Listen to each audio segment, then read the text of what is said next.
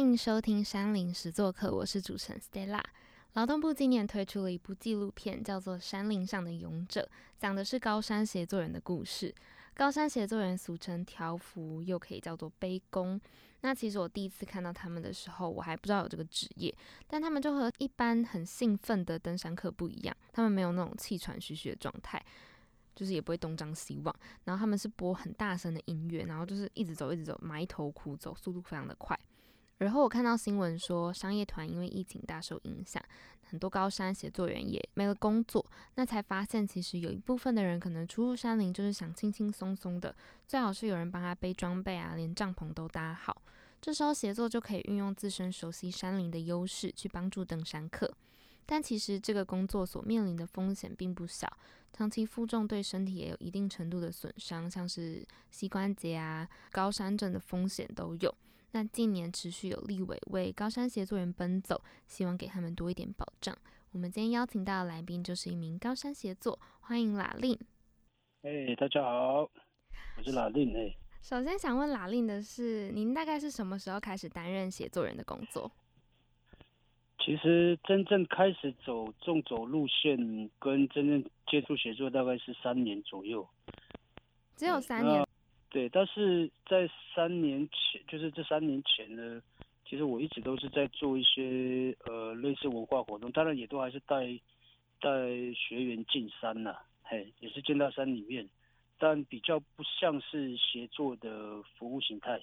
哦，了解。那是为什么会从可能比较像讲解转到帮忙负重呢？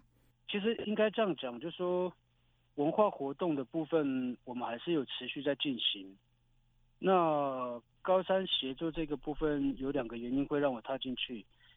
第一个是我也曾经批判过，呃，高山协作这个行业，然后也偏有对待协作的态度。嗯，那。因为批判，所以让我想要去了解，所以我才会，呃，在三年前就踏入这个行业嘛。嗯，了解。那另外一个部分，当然是最直接的，就是很单纯的，就是为了家庭的生计啊。因为其实协作虽然很辛苦，可是收入是蛮好的。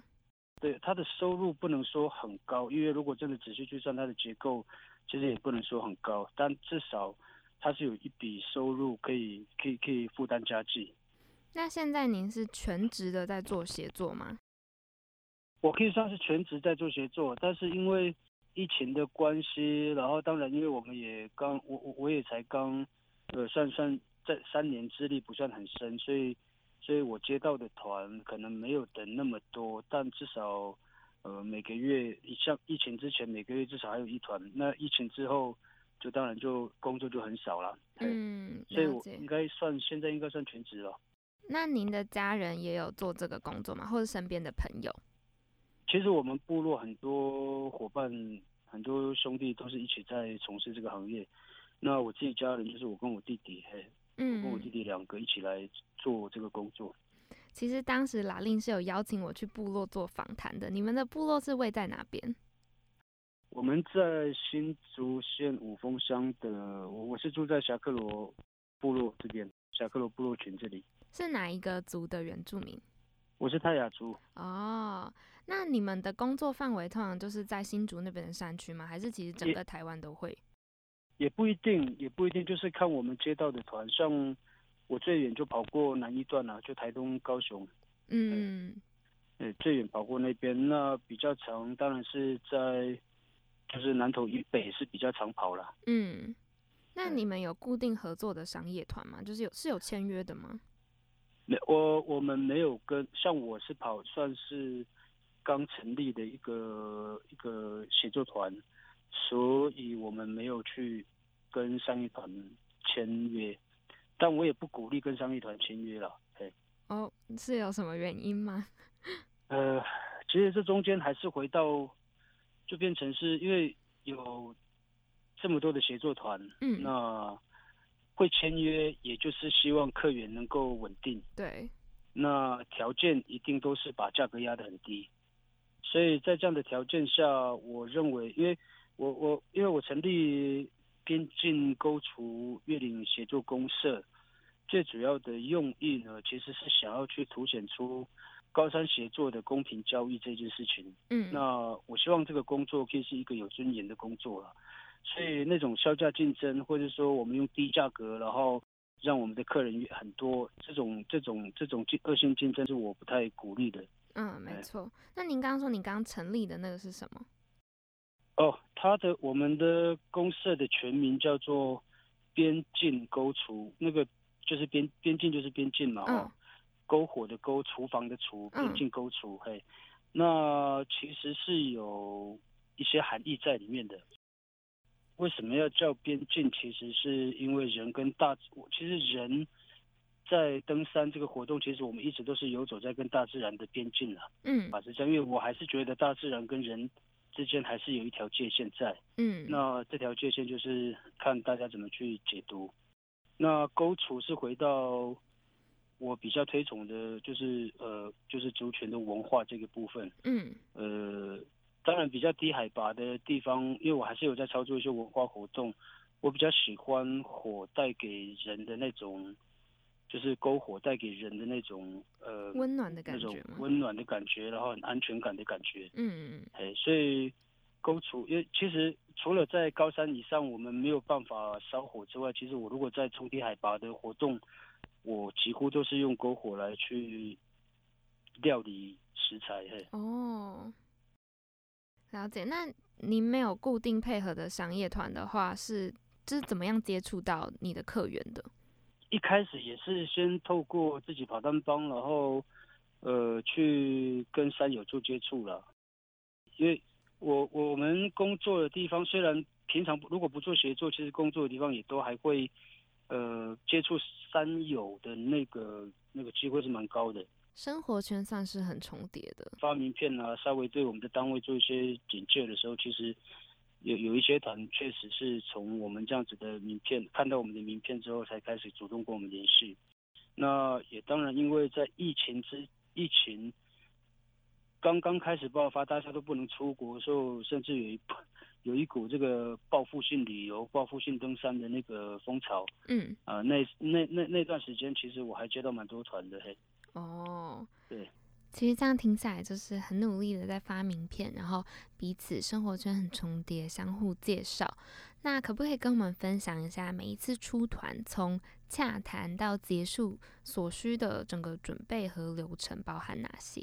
也大概很呃很简单嘞，就是三友会跟我们联系，嗯，那跟我们联系了之后呢，我原则上我都会在联系后两天内就会给他，就是按照他的需求，他。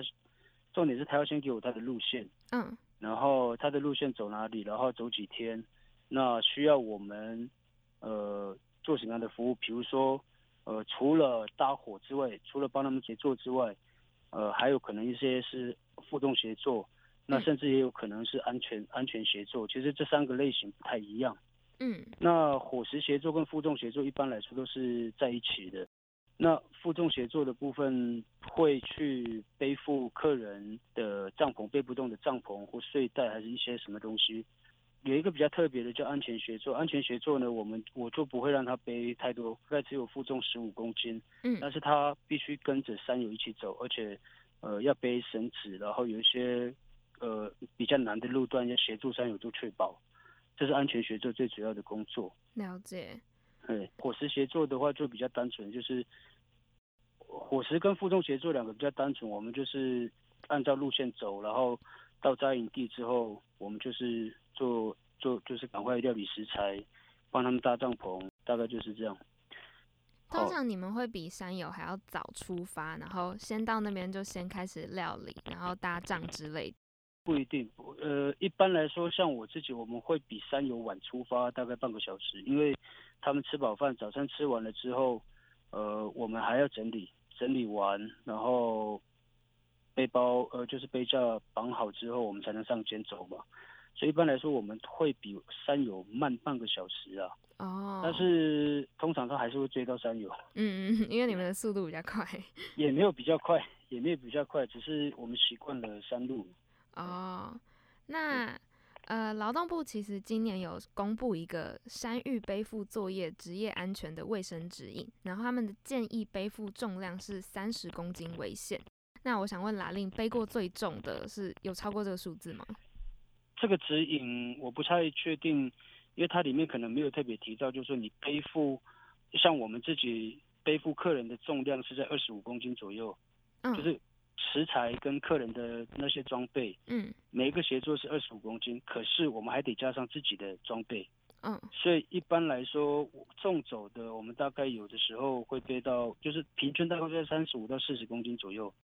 那我曾经背过重走，曾经背过最重是五十七公斤，嗯，嘿，那也都是一些就是用品跟食材而已嘛，没有额外的，例如说什么山屋建材什么都不是这种。哦，山屋建材倒是另外一回事，那个是属于工程类的。那工程类的部分，当然它就是，呃，你背几公斤就算多少钱嘛。哦那像背建材，我们至少我自己平常背建材大概可以背到六十公斤，对，大概是这样。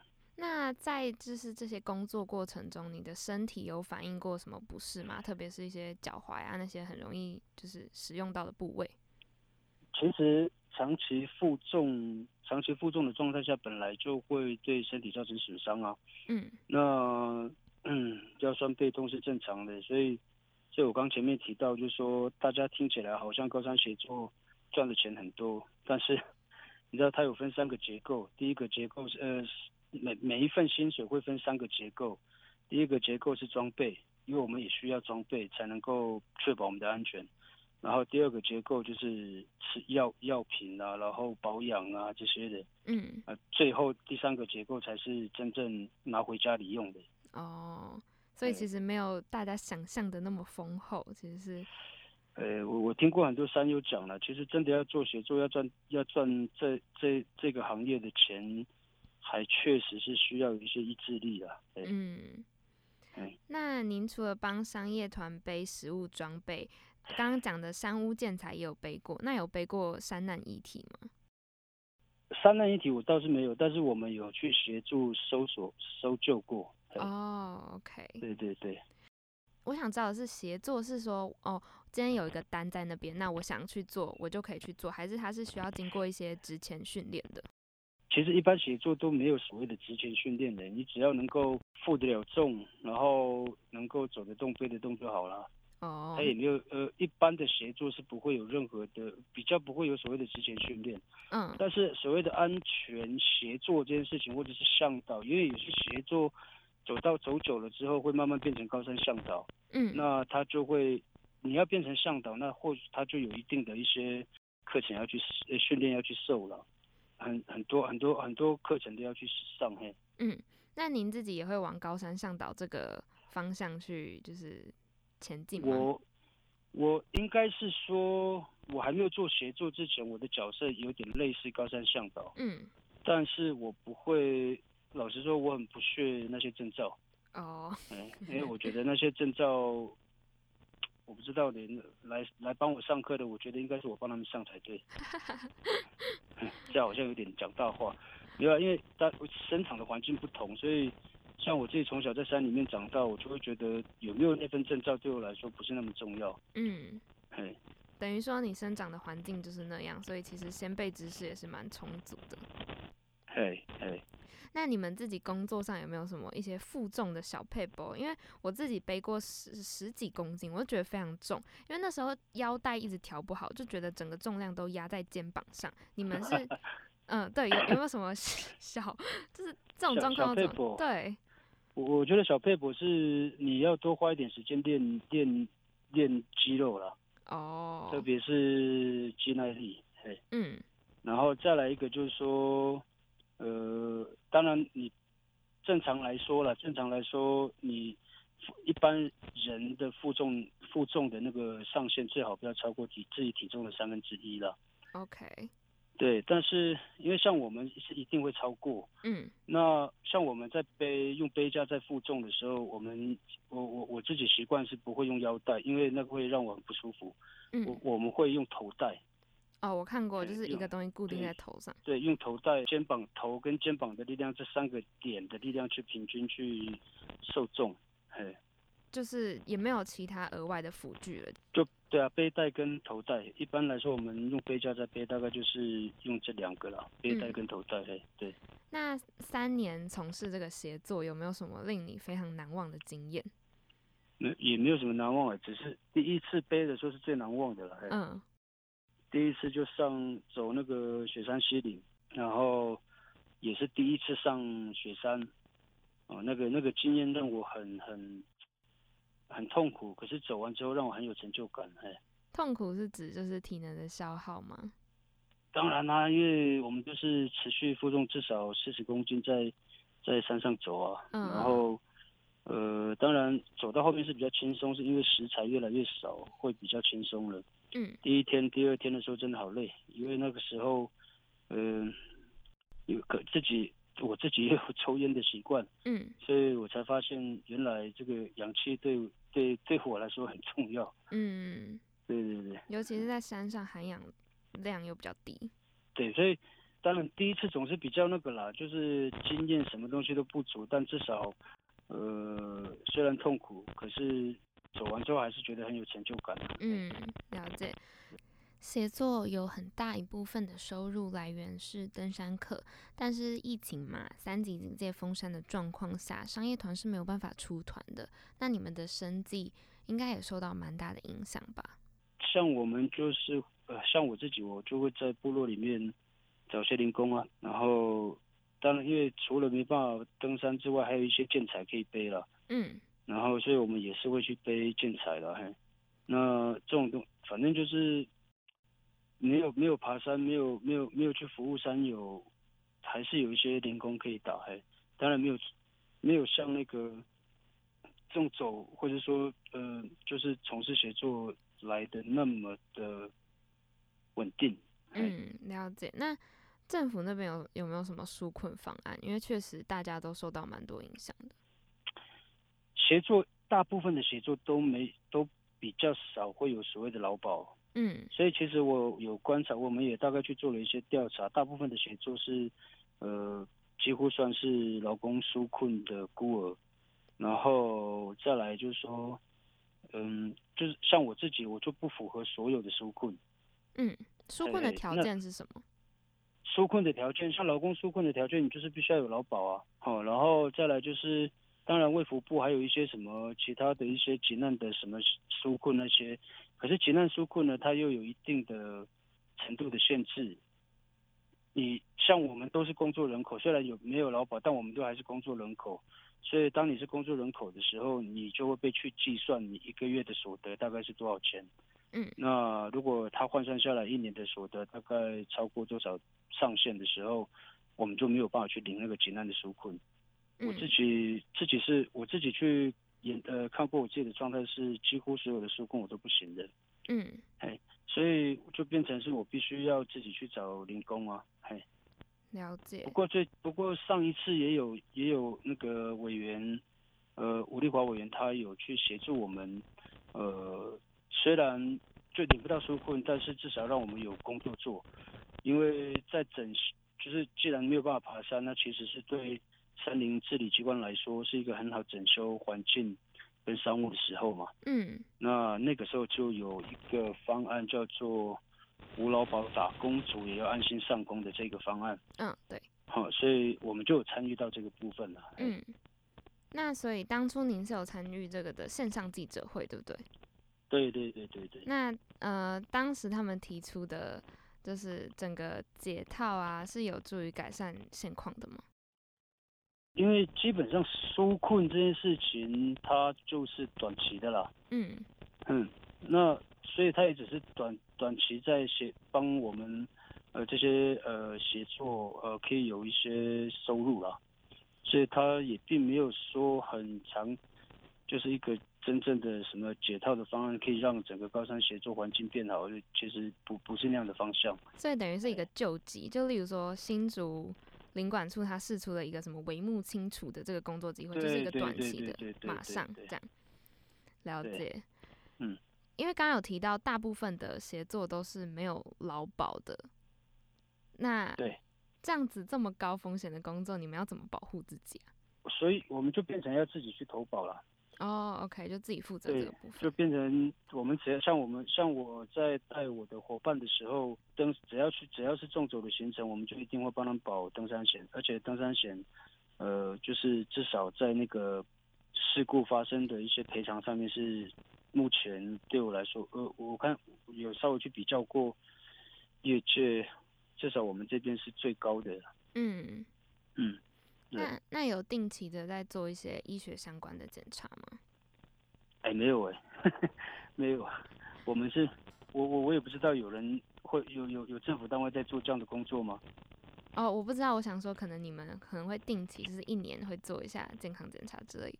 那就变成，其实这个会回到以目前的状况来说，会回到呃协作协作员他自己本身愿不愿意照顾自己的身体了。目前还没有一个。一定的相关的规定，或者说相关的福利，可以让我们去定期的做体检，还是定期的怎么样？还没有这样的一个福利了。嗯，了解。那您刚刚有提到说，像那个吴老宝打工族的那个记者会，他其实。并没有办法从根本解决整个协作环境的问题。那你认为，就是我们一般民众啊，或者政府应该要怎么做，才可以让这整个生态更，就是对协作更友善，然后大家也会对协作更多的认识呢？老实说，协作协作的工作，我觉得要让他有尊严，我觉得还是反映在市场机制上面，还是反映在价格这件事情。嗯嗯，那。其实只要三友能够理解我们的工作环境，然后只要三友能够理解我们的呃角色的重要性的时候，其实，在价格上面就比较不会相对被剥削。那我相信年应该是没有多少这样的事情。早期的时候，我是听过很多呃高山协作在价格上被剥削的一个状况。嗯，那我我我觉得啦，如果高山因为高山协作这个行业，其实它有就是服务业啦。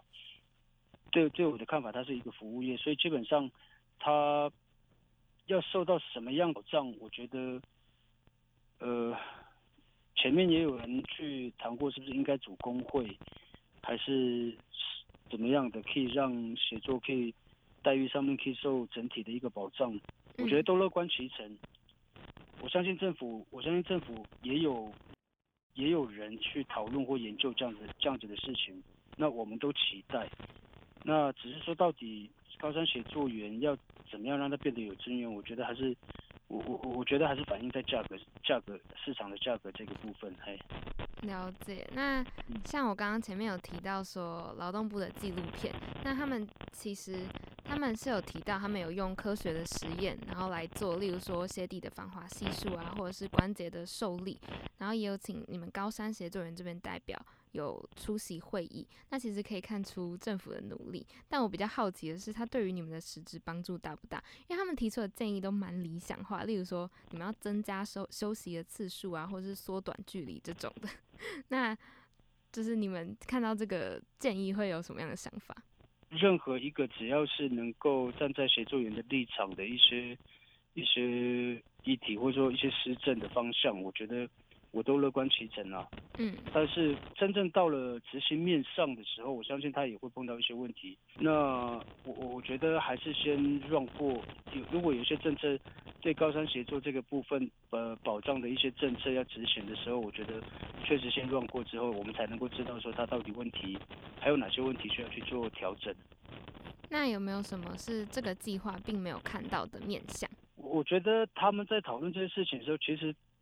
对高山协作这个部分已经蛮讨该讨论的面向其实是蛮蛮蛮蛮蛮全面的，蛮整体的嘿，嗯，蛮整体的。只是说，如果真的有这样的一个政策要执行，说赶快让，你才知道在过程当中会碰到什么问题，然后而且它必须要是开放式的，而且要去做一些滚动式的一些修正，哎，这样才知道整个高山协作的环境，呃，在在面对政府的政策的时候会会。会会要花多久的时间去做磨合了？嘿，嗯，简单来说就是，其实拉令有看到在这个生态里面的很多问题，然后也很乐见，就是外界对于协作的关注，还有就是希望提升你们的待遇。但是其实很多事情都是要真的去执行才知道其中的困难点在哪边。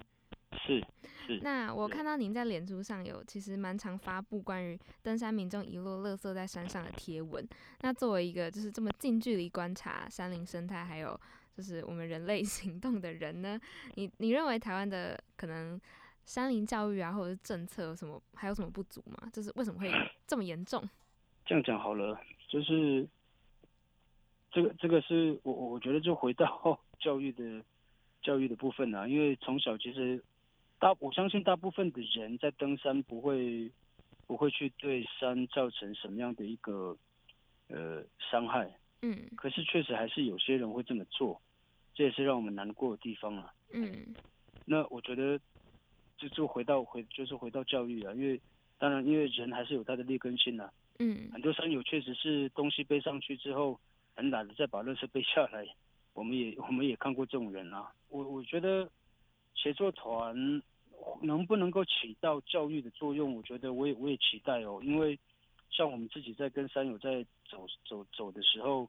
我还还我们是会去提醒山友说，哎，垃圾不要乱丢了。嗯，对，哎。那您自己是会如果看到垃圾都会一起带下去的吗？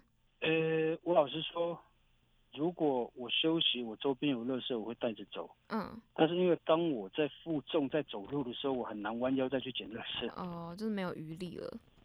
就是比较不方便弯腰再去捡，因为我们一上肩之后就是要一直走了。嗯。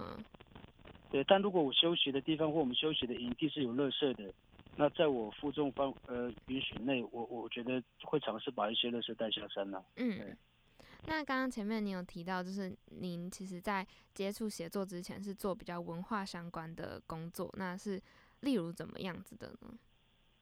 我们比较多是去推广。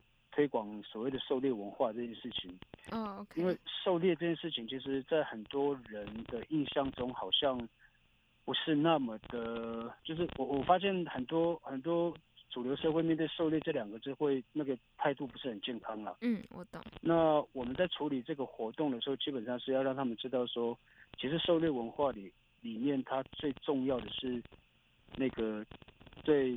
山林生态的那个智慧，嗯，那个那个东西才是我觉得它可以算是专属于台湾的生态保育模式。那生态智慧这个东西，呃，我们带我们的学员进到山里面，其实就是去让他们看我们是怎么跟山相处，然后我们怎么运用大自然，啊，在什么季节应该做什么事情，比较粗浅一点这样讲了。但是，呃，事实上是必须要先。如果真的想要了解这一块，我觉得他必须还是得参加这个活动之后，才能够很深刻的去感受到，因为我们强调的是，呃，整个无感的经验。嗯嗯，他不会只是我们做，他们在旁边看，不是，我们是让他们自己下去，去去身体经历更多的事情。对，是有例如像打猎的体验活动这样吗？狩猎文就是狩猎文化的一个。体验没有错，但是基本上他不会只在打猎这狩猎这件事情，因为要狩，其实我们的猎人的养成，你要狩猎之前你要学的东西太多了。嗯，你要懂得观察，你要懂得知道，你要知道这个山林里面有什么。光是这件事情就可以让很多年轻一辈的人有，就是很很，如果真的要去上了解这些事情，年轻一辈的人确实会有一些难度嘿。了解，所以您是有把它包装成一个套装行程吗？它是一个，它是一个公，我们会我们的文化活动不会用一般的旅游行程去做做包装，我们都会用所谓的工作坊。哎，哦，那这样的资讯是可以在哪边找到？应该说，如果我没有办活动，我们都会在我像我的脸书都会有，嗯，然后还有一个还有一个我们自己的那个社团。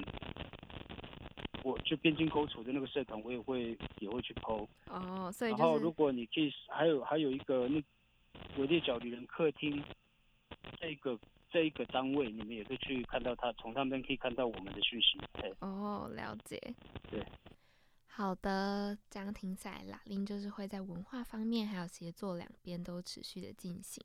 希望今天的这集有让大家对于高山协作这个职业更加的了解。